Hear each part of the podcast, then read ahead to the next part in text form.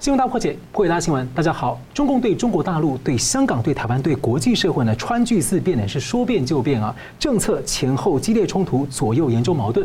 究竟是习近平当局呢应对危局失了分寸，或者呢是中共内部濒临失控的前兆？我们看到中国的经济冰山一角的问题啊，上海银行员工罢工，外资跟台资撤离，然后呢有一些一线城市的民众啊，社保金被大删大砍，啊，冻结了移居英国的香港人的退休储蓄，中共要青年下乡，要退林还耕的荒谬剧连连，文革味是越来越浓了，会重演打麻雀跟大饥荒吗？G7 七大国的峰会前夕呢，中共声称对台湾要启动大交流，罕见的放任网络舆论可以流传所谓的“武统台湾是傻子”，中共将面临四面作战。但同时，中共在香港呢连载四十年的。尊子漫画呢突然被叫停，而图书馆呢下架了大量的书籍。港府还在联合国公开声称反送中是所谓的暴乱，去质疑国际人权组织的说法。我们介绍破解新闻来宾：新民两岸研究协会理事长黄兴龙老师。大家好。时事评论人桑普律师。主持人好，理事长好，各位观众朋友大家好。是欢迎两位啊！G7 的领袖峰会，还有美国、欧盟在协商啊，都预计呢要降低对中国大陆的经济依赖，并且联合反制中共的经济胁迫。中共的外交部发言人汪文斌十二号表示呢，美国想要给中国呢送一顶发达国家的帽子，但这顶帽子呢中国戴不了，还说永远会是发。开发中国家的一员啊，那五月十号呢，习近平率领了总理等三名常委啊视察雄安新区。雄安呢被认为是中共要做迁都或者所谓的分都陪都的选项啊，这普遍呢已经被看成了一个呃，可能是一个超大的烂尾工程。而习近平呢此行是辩护说他的决策完全正确，还说要让北京、天津、河北省成为中共所谓中国式现代化的先行和示范区。我想请教黄理事长怎么解读？好，刚刚您呃用了两个名词哈，在形容啊习近平现在的一种决策的一个特点啊，叫做前后激烈冲突啊，左右严重矛盾啊。我觉得这两句话讲得非常非常的好啊，而且呢，我们在他现在很多的内外政策都看到这一点啊。刚讲到这个啊，习近平到雄安新区哈，这一次我看中国的媒体啊，当然又是一番歌功颂德，说啊，这个这一次啊，七常委啊就有四个常委啊一次出巡啊，这可以说在历史上啊还真是少见啊。这四个人除了习近平本人之外，另外就是总理李李强啊，还有副总理丁薛祥，那么另外呢还有一位啊就是。这个呃何立峰啊，这这些主要的干部哦，另外还有包括蔡奇哈等等啊，那好像说要用这个来突出啊这一趟的雄安考察行程的一个重要啊。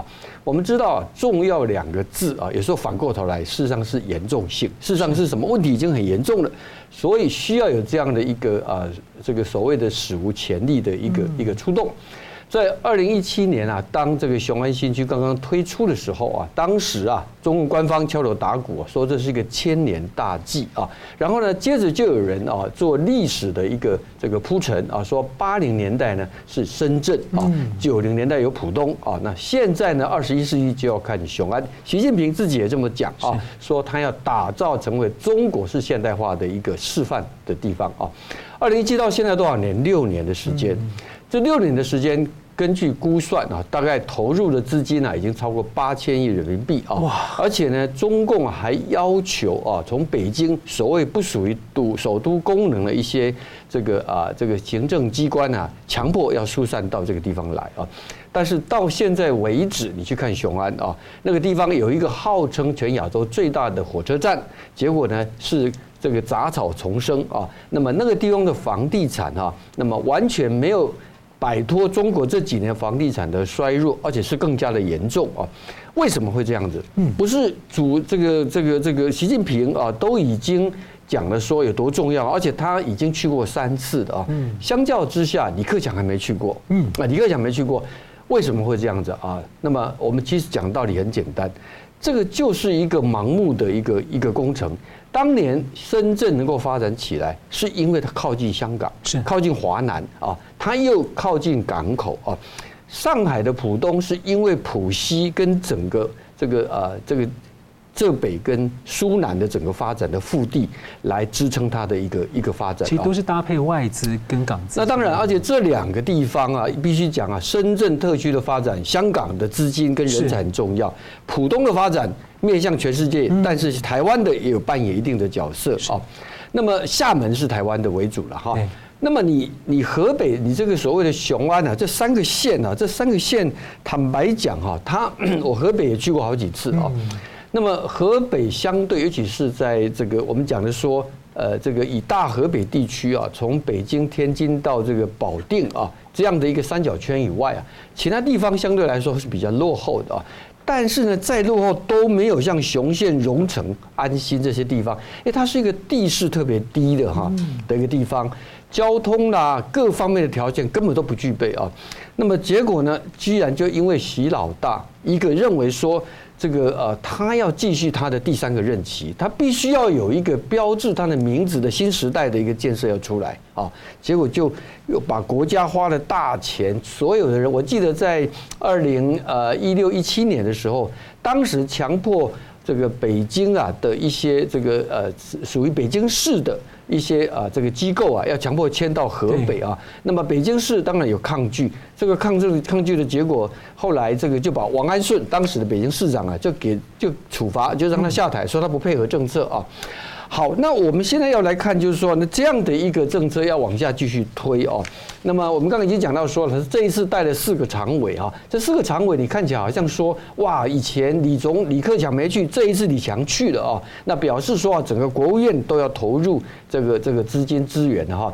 其实这也没什么了不起，因为现在中常委全部是他的人马，对，李强啦、蔡奇啦，根本都是他的这个这个这个子弟兵嘛哈，所以现在等于是他要用国家的。特别是政策的一个力量，来直接来支撑一个从先天上来说，从各方面来讲都不具备真正发展的地方的一个。这个坦白讲，我们过去啊，大家有一句话说，错误的决策比贪污还可怕。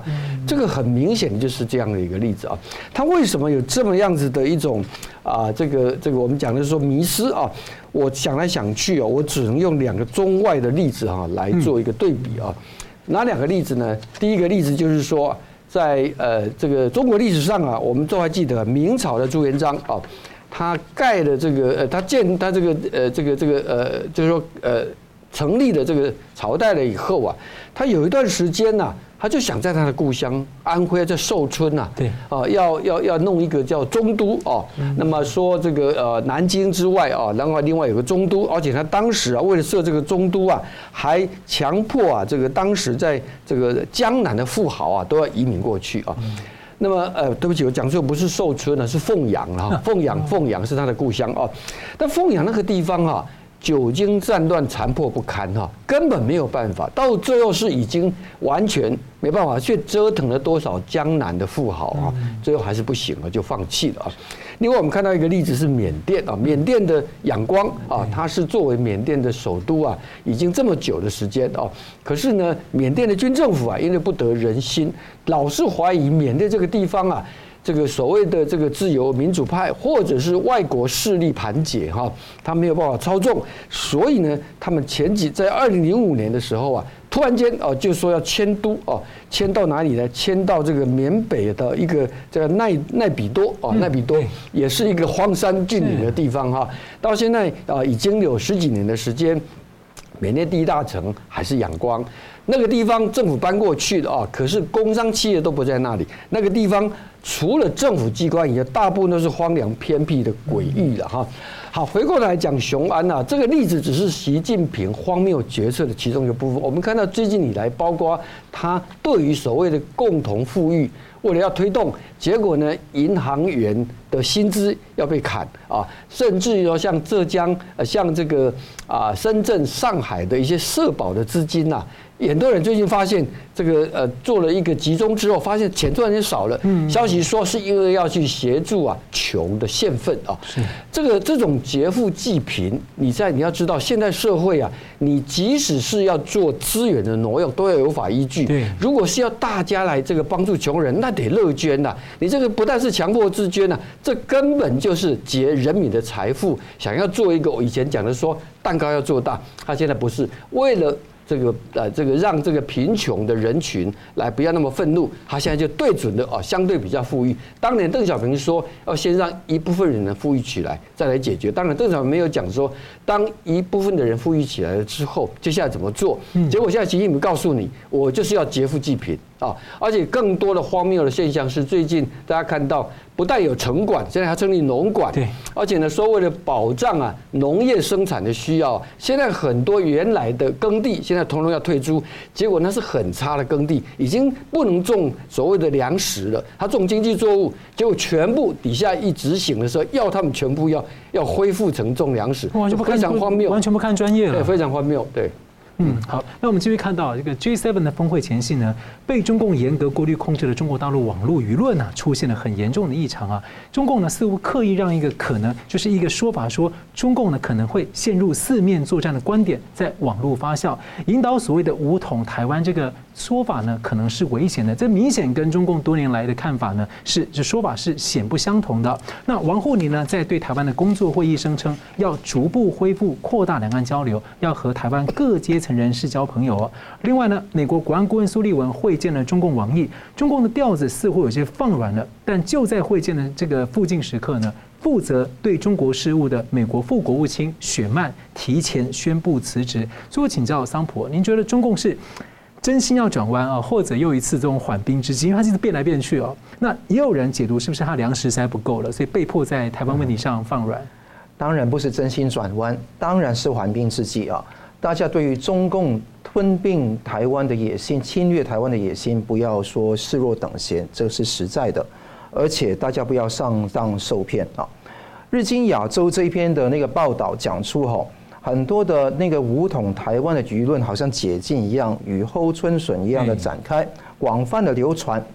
所谓的四面作战论就生效成上。所谓四面作战，就是在台海面对美国、日本，呃，跟台湾的军队；朝鲜半岛面对韩国跟美国的军队；南海跟南太平洋，美美国跟澳洲的军队，还有中印边境面对印度的军队，四面作战。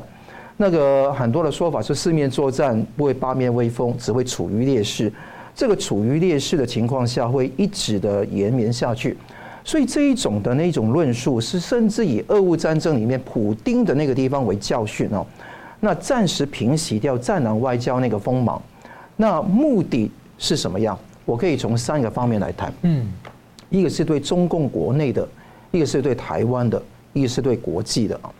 对中共国内。基本上，中共做这种手法，如果从毛邓江湖那种做法来看，大家知道说，它都是有两个目的：一个是习近平避免陷入被动，被主战派裹着来拖着走，所以导致战略选择要要多一点，不要局限于一个地方。好，第一个，第二个是。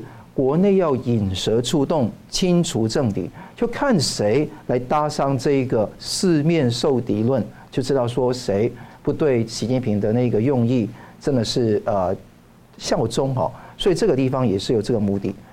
对台湾来讲，对台湾要摆笑脸做统战，麻痹人心，影响选举。大家很清楚哦，那个二零一九年的时候有两件事情让蔡英文翻盘。一个是习五条，嗯，一个就是香港反送中，这两个事情是习近平看到的那个 X 的因素，他要今年二零二三年避免二零二四年的四月、二零二四年的一月的时候总统选举出现这样的变数，所以他希望用和风、用温情脉脉的方式来做。大家看到啊，王沪宁在那个五月九号到十号。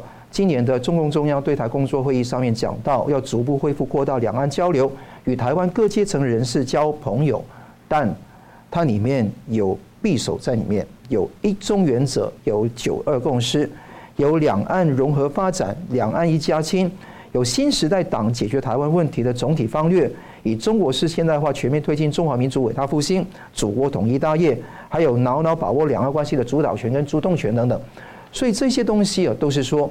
绵里藏针呢？那如果你是用这个方式来做，尤其大家看到台湾选举现在格局是绿营是现在是定于一尊嘛，但是蓝营现在是还是有啊，或者非绿的联盟现在还没有结局的情况下，共产党晚的棋局就非常的诡谲多变，有很多种不同的摆布可以在里面玩，所以大家要看得到，无论是蓝还是绿当选，中共的因素我们要看得非常的准确，而且要把握得非常好。现在来吹这个和风出来，是来麻痹人心用的，是来帮助那些可能跟中共站在同一线的一些候选人来去助选用的，所以大家要小心。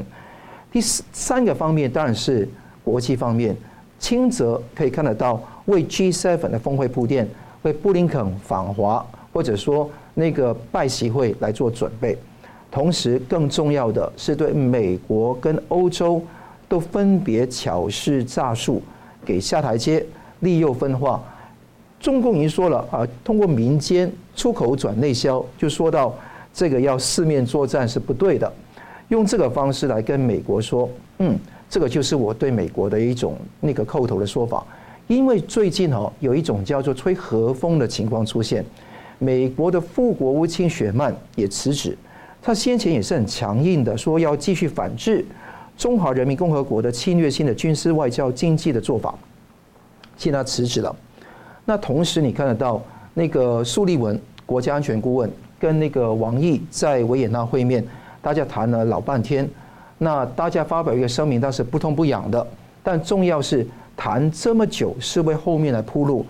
间谍气球的调查报告迟迟美国都没有出来，对，所以美国看得到是不是有吹和风、绥靖主义重新萌芽的迹象？这个是我们要非常注意的。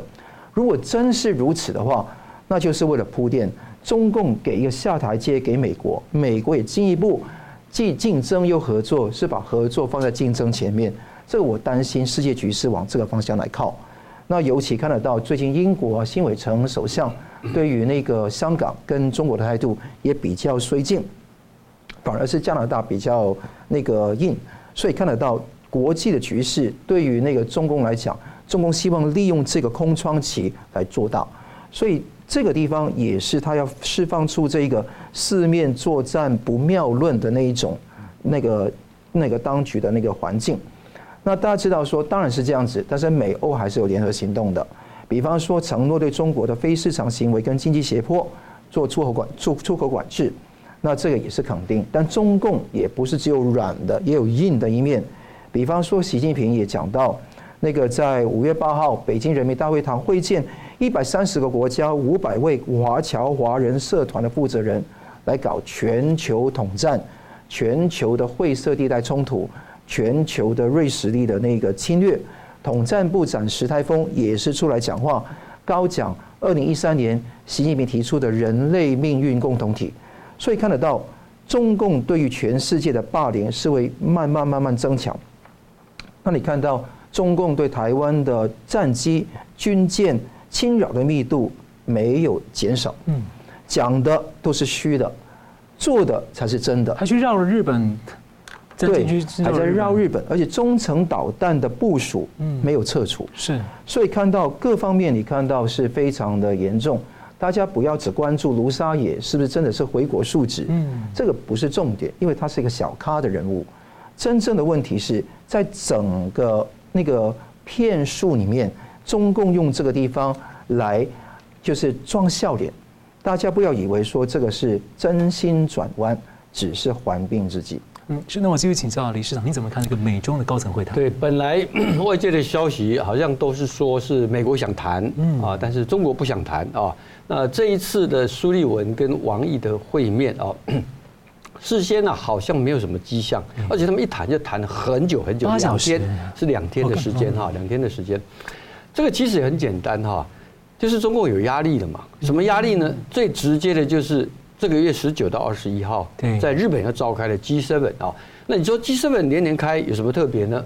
很简单哈，因为这一次的 G7 要针对中国的对各国的经济胁迫行为啊，要通过一个重大的协议，而且前不久刚刚开完的 G7 财政部长会议，已经要确定从供应链的部分啊，要在一年内要有一个效果出来啊。G7 其实，在啊，川普的时候哈，他本身的这个整合是出了问题的，因为川普经常对盟邦啊出手出脚的哈。但是拜登上任这一年，特别是在俄乌战争发生、中国态度暧昧之后，这个这一年下来，我们看到，包括啊，这个上个礼拜节目我们也谈过了哈。现在美国在亚洲地区啊，第一岛链所建立起来的新的一个。抗中的一个这样的体系已经很成型了哈，这是在军事面的部分，而在经济最关键的就是半导体啊这一块晶片啊。那么 因此呢，韩正啊最近还特别国家副主席还到欧洲去啊，非要到荷兰去啊，就是为了 ASML 的这个晶片的问题啊。那因此呢，最关键的其实就是因为 G7 的会议对他有压力，所以他这个时候释出这个讯息，就是一方面是希望能够和缓。G7 会议最后出来的声明，第二个当然还是希望破坏美欧跟整个西方的联合起来的这个对中国施压的力道。嗯，而且这次台湾也是一个很大的重点，在 G7。好了，我们休息一下，等下回来看那个中国经济问题看起来很严重啊，上海发生了金融业的罢工，连上海跟深圳一线城市百姓的社保金都被大删，而且呢，港府呢还冻结了移居英国港人的退休储蓄，到底经济是没有钱到什么程度啊？休息一下，马上回来。欢迎回到《新闻大破解》。中国大陆的经济问题看起来是超乎想象严重，因为有诸多的现象呢，频频的打脸中共所谓的经济数据，而中共的政策左右互搏，矛盾到让外资、台资都难以理解，持续的撤离啊。那像深深圳、上海一些主要的城市呢，开放了地摊经济，而且呢，他们的社保金、民众社保金也被大幅的删减。而先前大家还记得，武汉等城市就因为老人的医保费用被删减呢，爆发了白发革命。所以我想请教一下理事长，您怎么看这个现象？对，刚还是再回到那那两句，你刚刚一开始讲的哈，前后激烈冲突哈，这个中共在对外看得出来就是这样子哈。现在讲的这个左右严重矛盾呢，就是你刚说的，他现在在处理，比如说我们就从经济来讲啊，第一季啊，这个前三个月的 GDP 啊，对外官方公布的说四点五趴的成长啊，这个数字到底真不真实哈？大家都很怀疑的哈。不过当然。也许它还有一个比较激起的问题啊，也还有一个刚刚解封了之后的一些短暂的现象。但接着我们就看到，从四月份开始啊，经济数据啊都出了很大的一个问题。这里面包括啊，刚刚已经啊通过的一个啊这个出来的资料，比如四月份的出口啊的进口啊下跌了差不多八个百分点啊。这个四月份进口下跌百分之八个百分点，就表示什么？表示你接下来的出口一定也不行，就原料就原料就没了嘛，哈，就就是一个需求的问题。然后呢，它的这个啊四月份的 CPI 消费者物价指数啊，结果年增率是百分之零点一啊。去年是在疫情当下，大家还记得上海封城啊？是那样的情况底下，结果现在消费者物价指数是并没有发生我们讲的所谓的大爆买的一个解封之后的现象。换言之啊，它的内需啊也出了问题。是哦，那中国的经济啊，内需跟出口如果都出了问题的话，只剩下什么？只剩下政府要动手。那政府动手，其实中国地方政府的财政负担呢，对，已经严重的不得了。是是用严格的盖盖子啊，再把它盖住。已经好多地方政府传出来，连公务员的薪资都出了问题了哈。好，那现在呢怎么办呢？一方面，它人口在减少，最新公布出来啊，像。这个这个沪深广上啊，这四个四大城市啊，破天荒在二零二二年全部都人口减少啊，都人口减少啊。那当然，这有一些可能是为了要控制城市不要无限膨胀，但更大原因当然是经济的原因了哈。好，那在这样的的一个经济的一个这个呃，可以说是大大的挑战之下啊，你中国政府又缺钱，民间消费不振，出口也不行。这时候你怎么办？你应该是要趁着已经解封的哈，所谓的吹和风的国际形势啊，要欢迎各国的企业过来嘛，对不对？嗯。那么你要请外资来进来，最好能够恢复到疫情之前呢。那个时候啊，中国吸引的外资上占全世界的比重啊，有时候有时候一个单一国家占到四成啊，这样的一个数字啊。哎，可是很妙啊，结果呢，他现在又推了一个反间谍法啊。连这个外国企业做一些商业咨询的这一些机构啊，现在都被抓啊，都被调查，都被要求这个啊，这个这个这个关门啊。那么因此呢，很多人都讲说啊，你这样子做的话呢，你等于是说用国安为理由啊，无限的扩张，你这个对吸引外资、振兴经济刚好是相反，你逼着大家免经蒙起来做生意。这个就好像你对台湾，你说要扩大两岸交流，结果动不动这个人就被你。呃，用国安的理由留下来，而且我必须讲，不是只有绿营的人哦，是。很多蓝营的人也都心里都忐忑不安的哈，所以就非常矛盾哦。我们讲说左右严重冲突哦，再讲一个例子啊，叫做他现在要推共同富裕啊，是。共同富裕其实应该的做法，我们刚刚也讲到说啊，你要共同富裕就应该怎么样，让大家都多赚钱嘛，多赚钱了之后，然后来花钱，花钱经济上来了，政府再作为一个所谓的。这个蛋糕放大了以后的调配啊，哎，结果现在他的做法，最近我们看到两个例子啊，这是这是前所未闻的，一个就是上海的浦发银行 员工哦，他们到总部去抗议啊，以前很少看到金融界员工抗议啊，不要说在中国这个社会啊，在西方社会也很少，是。因为金融体系啊重视是这个机构的信用，而且金融。工作中人啊，也不会用这样的方式来看，他们基本上属于既得体系的一环嘛，哈。好了，那为什么会这样子？哦，原来查出来是啊，突然间被减薪哈。有些人呢，减薪是从本来两万块人民币啊，这个突然间变成六千啊，剩下百分之多少？百分之剩下三十啊。它可能有些是属于这种业务的奖金的哈。可是发现不是啊，因为不止这个浦发啊。包括这个中金招商啦、海通啦，二十多家主流证券商去年平均减薪超过百分之三十啊，高层的话是达到百分之四十啊，而且很重要的是，今年二月中纪委有个发文说啊，要继续打击金融业的奢靡之风啊，要坚决的破除啊金融精英论、唯金钱论啊。好，讲得很很好听啊。那我刚才讲到说。讲到最后就是因为没钱，可是习大大要共同富裕啊，那怎么办呢？那就从有钱人的阶层、有钱的就业的这一层啊，把它夺下来。啊，这个夺下来就叫劫富济贫，听起来好像很这个狭义哈。现在堂堂正正课税就好了。不是，可是这个就完全违反现代我们讲的说政府跟人民的契约关系。是，而且他有一些工作，他还不见得是属于公务机关的人哈。你用这样的方式说结就结哈。事实上，社保是另外一块啊。最近。在深圳跟上海啊，有很多人，他们都发现了，因为中国现在要建构一个叫全国统一的医疗保障信息化平台，所以很多资料要并整哈。这一并整，他们才发现了，他原来在社保上的一个已经累积的存款呢，突然间减了三分之一了啊。那么为什么会这样子呢？其实原本这个社保养老金啊，它是。县城的统筹，哦，后来不行了，就扩大到由市级来统筹，市级也多的不行，变成省级。现在很多省都做不了了，要用中央全国来统筹。那你全国统筹的话，事实上总体已经入不敷出了哈，又搞一套这个劫富济贫，啊，难怪大家会哇哇叫啊。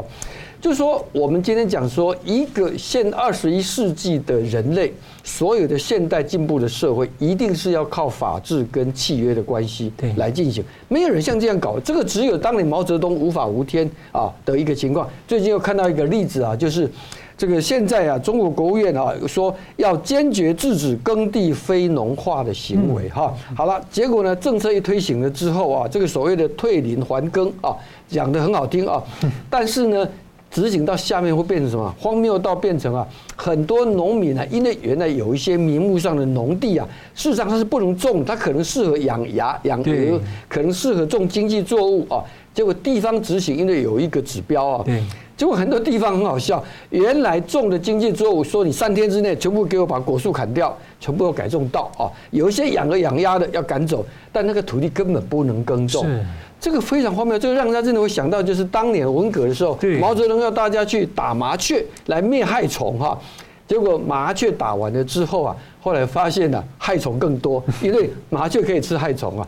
这个，所以我们讲说，现在他的这个冲突跟矛盾呢，是内由内而外啊，由上而下。到处都是。好，感谢黄理事长。刚我们分析了中国富裕地区的民众的社保金被奇怪的删减。那我们现在看到香港的情况啊，成千上万移居香港呃移居英国的香港人被拒绝提取他们在香港政府的强制性公积金 MPF 计划当中超过二十二亿英镑的退休储蓄。那有九十多名的英国议员啊，是要求英国政府采取行动来帮助他们啊。所以我请教桑普，你怎么看这个奇怪现象？这个奇怪现象其实跟刚刚黄理事长讲到中国经济状况是扣连在一起的。中国经济是现在是弱不禁风，大家知道说地摊经济其实没有用，因为你看到那个淄博烧烤，基本上你只三天只赚取那个城市全年 GDP 的四百到五百分之一，嗯，基本上你连一天都算不上，更不用说你很多当时很多大型的国企都没有办法运转，所以这个只是杯水车薪。退耕和还林哦，以前是那个朱镕基时代政策，现在退林还耕，就以前共产党把你的那个林夺过来。那最后你耕作了，那那你你当林了，但是现在林的话，你要把那夺过来变成耕了，所以就变换不同的帽子戏法，的确是对私有产权非常大的侵害，甚至有些地方说是退路还耕哦，嗯，你要响应你的耕的做法，我就把你公路把它啄烂，就种田，就等于说现在很多人啊就起义了，就等于说把那些公家土地通通都弥平来耕作。所以变成一个非常坏的一个风气哦。中国是一个没有私有产权保障的地方，也是它法治不彰所导致导致的。那刚刚讲到那些医保的问题，大家知道医保统筹基金一直都是白发抗争当时一个重要议题嘛，个人的账户通通被统筹掉了嘛，就好像这一次各省的社保系统切换到全国的统筹系统，又被统筹掉，上海没了一二分之一。那深圳没了三分之一，所以这个地方政府还说，哎，只是系统的问题，显示个人的本金没有显示单位给你的本金加利息，其实都是讲鬼话啊。那最后那个什么数位人民币啊，对，靠这样子的未来很恐怖哎。对，那等下你怎么动我的账户？所以这种骗术能骗得了谁呢？因为每个人都知道他的钱少了嘛。嗯嗯。回到香港就更严重了，有一批。到英国移民的人拿着 BNO BNO Visa 到英国去的，超过十六万的港人，他们带着很多的钱过去的，但是问题是，他拿不回香港的 MPF 强基金，为什么？因为他说你拿的是 BNO 的 Visa，那 BNO 是一个中英有一个意思是说不可以给香港人在英国有居留权的，中英有条约，中国觉得英国违反违反这个条约，导致。他要惩罚香港人，他要报复香港人。这些人总共有多少的 MPF 牵涉在里面？涉及的款项是超过二十二亿的英镑，就相当于相当于两百多亿的那个港币，再乘以十就八百多亿的新台币。这笔钱是相当多的。光是英国的汇丰银行都有六亿英镑的钱。再加上其他，比如红利、Manulife，对，还有信安、富达，他们拿的钱是更多了。这笔钱是不给拿，你什么情况可以拿？两个条件，其中之一，要么你达到六十五岁，很多人都没有达到六十五岁嘛。第二个条件是说，你不但是六十五岁的问题，而且是你如果说取得英国国籍就可以拿，因为你不再是 BNO。嗯，讲是这样讲。你知道共产党随时都可以变换戏法，变换不同的话术。今天呢，对付这些人是如此；明天呢，如果说在台湾、美国、加拿大、澳洲移民的人没有用 BNO 了吧？他是拿到那个国家的国籍过程中，或者已经拿到了，也可以用同样的理由说你是勾结外国势力不给。之后对付香港的，他就审查你的政治忠诚度。就是说，你不爱党爱国，不忠党爱国的话，就不给，通通都可能发生。大家倒带回顾一九五零年代，当时搞什么三反五反、公私合营，都是用骗的方式，或者说用哄的方式来逼迫很多人交出他的资产。以前苏联史大林时代，突然之间一夜之间，银行的账户少了一个零，就九成你的那个存款都归公了。那今天。香港会不会用这个方式来割韭菜？就用最粗暴、最没有道理的方式来割韭菜，绝对有可能。因为现在中共对于香港的那个管制已经到了一个密不透风的地步。待会会讲到很多这样的例子，但是可以看到钱方面，钱进得来出不去，你在那边存得到的钱。都拿不到在手上是非常严重的，欠到很多国家，因为香港有很多的国际工作者，他们都有强基金的问题啊。而且不只是强基金，强基金只是我工作一个小部分嘛。是，可能我连的存款都有问题。哦，你想想看，香港银银行体系结余，现在跌到什么地步？是十四点五年来的新低啊！嗯，四百九十二点三亿港元，以二零二一年来看是四千五百亿港元呢，现在掉到四百九十二点三亿港元是历史的新低。那香港还有找一些文档还说，哎，这个不要紧，因为 M one 加 M two 加 M three 所有的货币基础总额有一万八千六百九十六亿港元，哎，你四百九十二亿只是一点点。但拜托，大家稍微了解经济都知道，说 M one、M two、M three 都都加起来的话，这个是非常虚的数字。实际上在运行，在银行之间的借贷、市场的流动性、港元的信心，就系乎于香港银行体系的结余。而且你看到外汇存底三万三千多亿港元，都是现在还是虚的。对，就基本上很多都是那个不是真实的钱在那个地方。所以外汇资金的资产大幅的减少，在去年我在十一月那时候做一个统计，已经少了八百亿的美金了。所以外汇的存底在减少，香港银行体系结余在减少，而且更重要，中共还出了一招更绝的，就是港元跟美元是挂钩的嘛，七点七五到七点八五的区间嘛。现在人民币要把它国际化，有一招就是可以换港币，嗯。而且是逼买逼卖，有个限度，他们叫做人民币港币常备互换协议，是去年七月四号订立的，是无限期延续，金额是八千亿人民币换九千四百亿港元，是定的那个汇率在那个地方的。换言之，港元跟人民币挂钩，港元也跟美金挂钩，而且有个量的亮度就是八千亿人民币，而且是逼买逼卖。八千亿人民币是什么概念？香港外汇存底的四分之一。哇！换言之，随时香港这个大提款机，中共就可以在香港提取外汇存底的四分之一，而且是固定的跟美金的那个价值。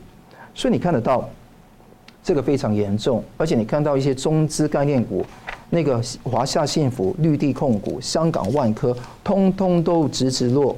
中国的雷曼时刻早就到来了，而且是一非常严重，但是现在用一个表面上的和谐来包装起来，所以我看呢、啊，那个割韭菜只会引向深入，不会停止。所以这个呃移民港人的这个事情，其实很多国家都需要关心，因为它可能会爆发到这个体系的问题，有有不如这样的可能哦。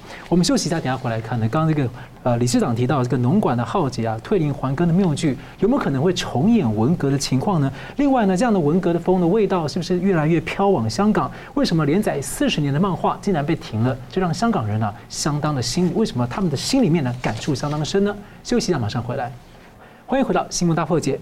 香港的全球呃，香港的新闻自由度呢，在全球排名呢，现在是一百四十名了。那有一些民意调查显示呢，很多的香港民众都感受到了港媒的自我审查问题。诶，这样的数据呢，可能还是太客气了一些。我想请教桑普啊，你怎么看？就是最近香港的公共图书馆持续以这个国安法等理由啊，下架了大量的书籍啊，有些真的是很奇怪。还有就是《明报》啊，这个老报纸日前停止连载一个长达四十年的一个尊子漫画的专栏呢。那为什么这件事情似乎让港人呢震动蛮大了？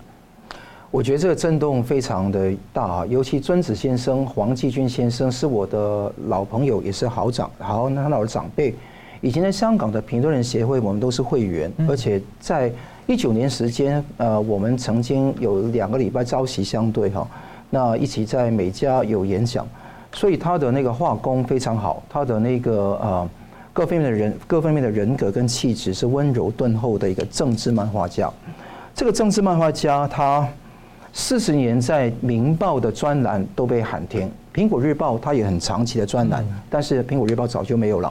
它是《明报》哈，那大家知道这个是啊，尽量游走在钢丝的一个报纸，那也是耐不住港府啊八个月内六次分别不同官员炮轰，导致一定要整书这尊子漫画这个专栏。所以表面上针对尊子，其实是针对《明报》做出一个警讯，《明报》当然服软。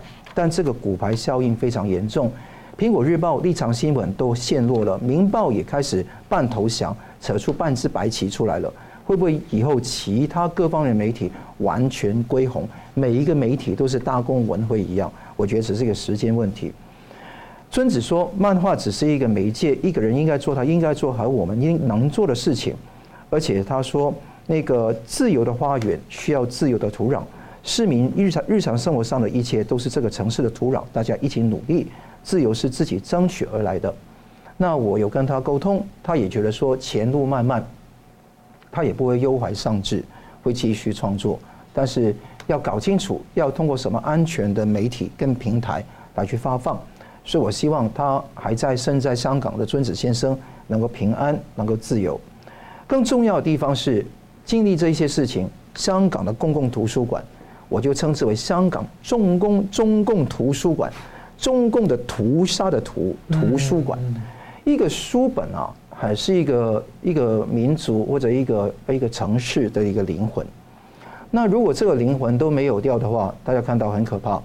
大家可以上网翻开香港公共图书馆的目录，找找黎智英先生，没有显示；黄之锋的书没有显示。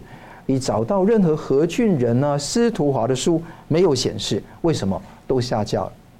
以前有一些呃那个图书管理员都希望保存在一个特长的那个地方里面，现在连保存在特长都没办法，哇，可能真的要销毁。那所以这个事情是我们在以前看到有一本日本的电影叫《图书馆战争》啊，这个电影其实说翻译成也是小说开始变变成电影。其实是真实，旧书、藏书、写新书这三个点是我们以后要做的事情。旧那些旧的书，藏起来。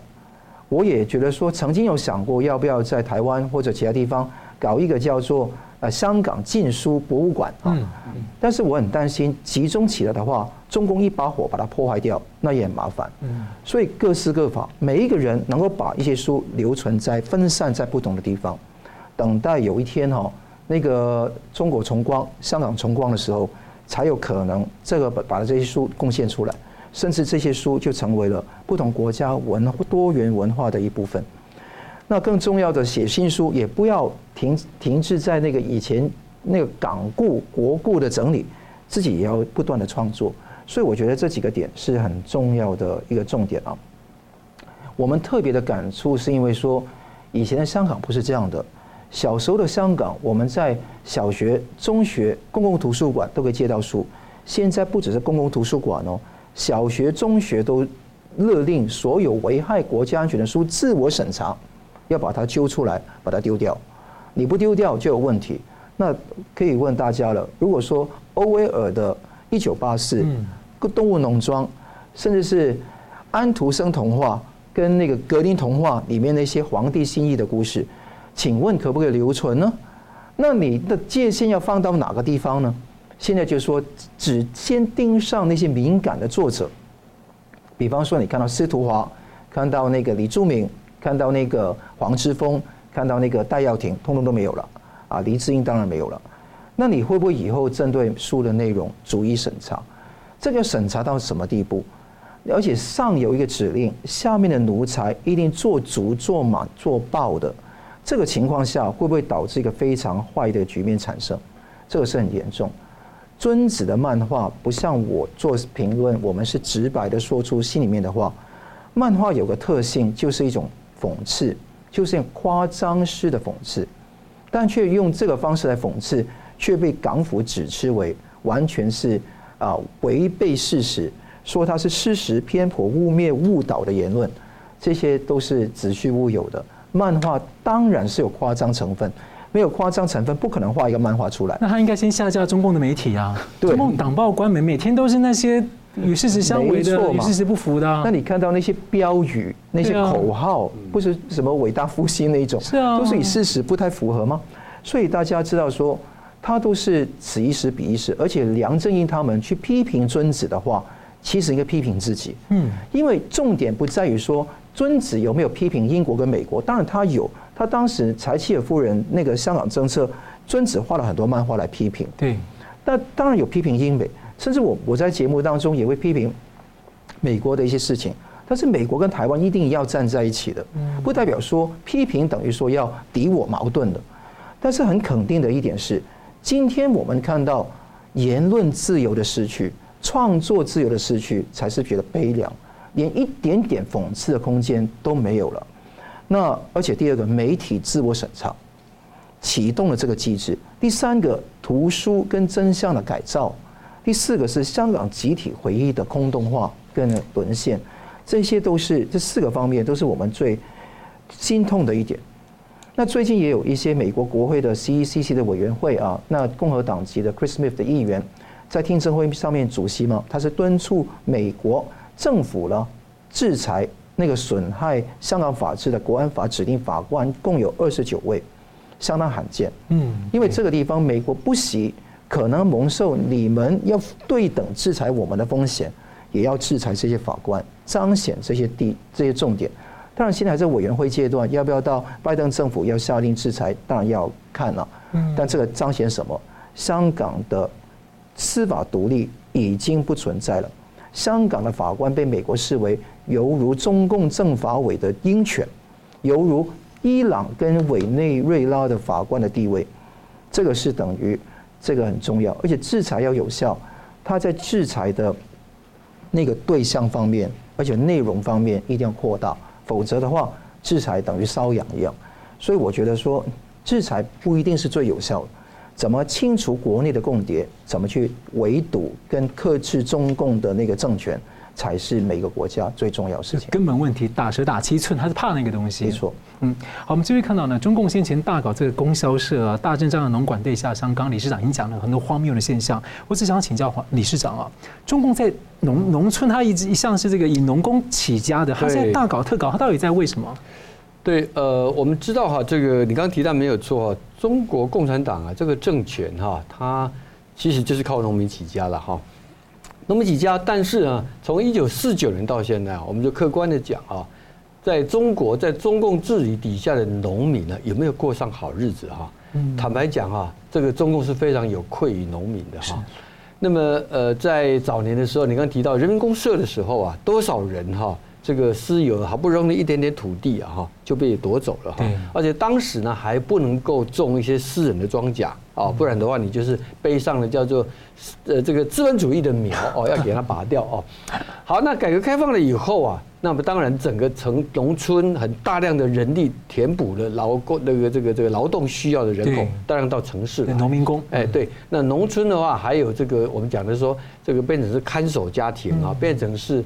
这个所谓的这个呃这个隔代教养的问题啊，其实非常辛苦啊。今天中国的经济能够支撑起来啊，从早期的农民哈的贡献，到后来工业化之后的农工的贡献呢，都是不可磨灭的啊。对。可是他现在的问题就是说，他现在最近重演的这个所谓要这个呃这个呃这个退林还耕啊。刚刚这个桑普也有讲到啊，当年啊是讲说啊农粮食最重要啊，所以呢有一些林地啊本来不适合种田的一定要砍掉啊，有一些湖泊也要把水抽干啊，来来来来种田啊。可是现在大家知道经济发展哈，它到一个程度啊，这个严格讲哈，必须说农业的效益啊相对是偏低的啊，所以它自然的会形成包括都市化的发展，有些农地会变建地，有些因为工厂设施还有道路交通等等啊。好，这些都还没有关系啊。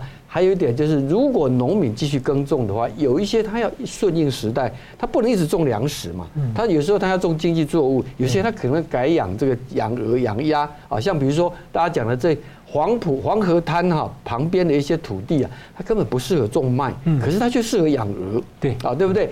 哎，结果他现在就搞了一个说啊，因为啊中国啊。必须啊，就习近平讲的说，这个饭碗要牢牢掌握在手上，所以必须把中国自主的主食啊的这个啊这个满足哈，要先达到。啊，这达到下来了之后，就层层的往下，就出现了非常多荒谬的现象啊。这个呃，这个中国的媒体自己都有个刊登了哈，有做调查，农村调查报告，新的农村调查报告啊，这里面甚至荒谬到说变成啊。要农民把树砍掉，变成种田，农民当然不愿意啊，也也不理解了哈。结果呢，乡村干部还要请农民吃饭，给他们送礼，说拜托了，我要达标，必须要做到。这样很危险，因为可能会有土石流啊等等的。对，然后有个例子就是说，像河滩地啊，本来很适合养鹅，我知道的黄河这个河南段那个地方有很多养鹅场嘛哈，结果现在就全部要整治过来改种地，可是那个种的根本不会有收成。对啊，对不对？然后呢，这个。原则上来讲，我刚讲说市场的机制哈，一些会被农民给这个弃耕的土地啊，它要么就是无水无路，或者是容易水淹的贫瘠土地嘛，对不对？结果现在啊，它这个就是共中共的官僚体制的特点啊。它这一帽子下来了之后，底下要指标，要指标的话，反正官僚体系一个打一个，而且不断的放宽，结果就是农民搞到自己啊，不知道该怎么办，而且到时候如果有任何损失的话，绝对不政府都不会理你，是啊，都不会理。这就是为什么最近中国农村的暴力事件呢频传啊。光是这个月五月以来，不到两个礼拜，在华北、东北啊，已经陆续发生了非常骇人听闻的三起村干部被村民啊刺杀全家。村干部被杀，被村民对对，这个已经造成了十八死了哈，这包括山西、包括山东啊，也包括是辽宁哈这些情况啊。好，那我们讲到我们今天节目谈了这么多中共的荒谬的一个地方啊，你会觉得说，当年啊，为什么好像是要重演文革的哈？嗯。我只有最后花两分钟来谈一下文革为什么当年说明明有这么多不合理的一些啊这个反智的行为哈，智慧的智啊，是为什么当初没有人出来讲话？因为它是一连串的铺垫，它是先从反右运动，反右运动毛泽东的所谓的引蛇出洞，然后让这个啊这个整个中国一代民国时代的知识分子几百万人啊。一次被打压，从此没有人敢讲话。那在党内的部分，还要有做四清哦，还要搞这些运动，反镇压啊，反革命，一项接一项，一项一项接一项，是有的。前面从一九五零年代到一九六零年代，出这十几年的铺垫，到最后一九六六年，他当时明明是因为路线失败，三年饥荒，刘少奇上台了以后。邓小平重新要让市场恢复，结果呢，他就为了遂他个人的私欲啊，最后用发动红卫兵，结果那个时候居然全国都没有人能够出来做我们讲的 check and balance 啊。嗯。现在回头看习近平这十几十年来的一个作为哈，他用反贪腐的名义来把他的敌对的平衡的这个党内的力量。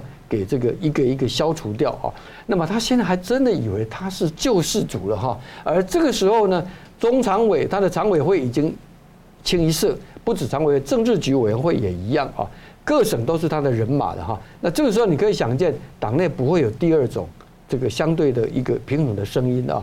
那难怪会有这么多为了共同富裕，居然搞的是劫富济贫啊，要把人家。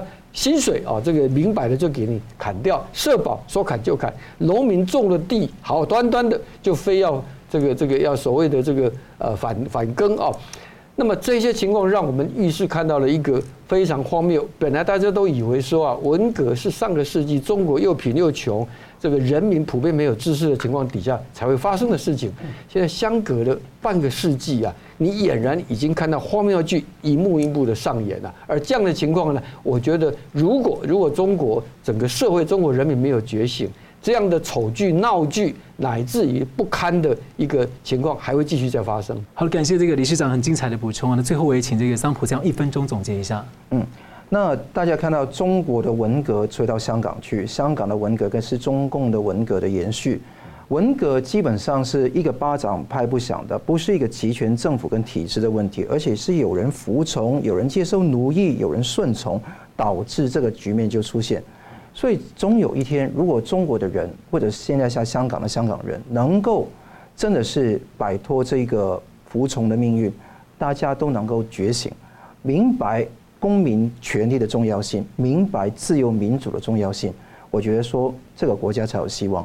我们看到很多纷乱，但大家看得到都是一种纷乱的局面，私有产权没有保障，但是没有办法有一个釜底抽薪，从制度上、文化上改造。这个国家的一种可能性，但是我相信，路在人在，每一个人如果有心灵上的觉醒，我觉得这个才是中国未来的希望。诶，从一个角度来说，如果今天中国大陆又发生很激烈的文革的话，其实全世界恐怕都有一些责任哦。没错，所以未来的情况你看得到，全世界也必须要摆脱对中共的服从，甚至是希望掏钱拿钱跟中国做生意。很多华尔街集团希望跟中共过从甚密。各国政府一定要认清敌我，尤其张伯伦看得到是二战之前的一个非常不好的例子。那现在这个事情竟无一人丘吉尔啊！现在是看到有什么样的国家，有什么样的一个外交政策决定了我们人类的未来。好了，感谢两位来宾精辟的分析，感谢观众朋友的参与。如果你喜欢节目呢，请订阅、分享 YouTube，开启小铃铛，也欢迎大家订阅新平台“干净世界”的频道。新闻大破解每周一、三、五再见。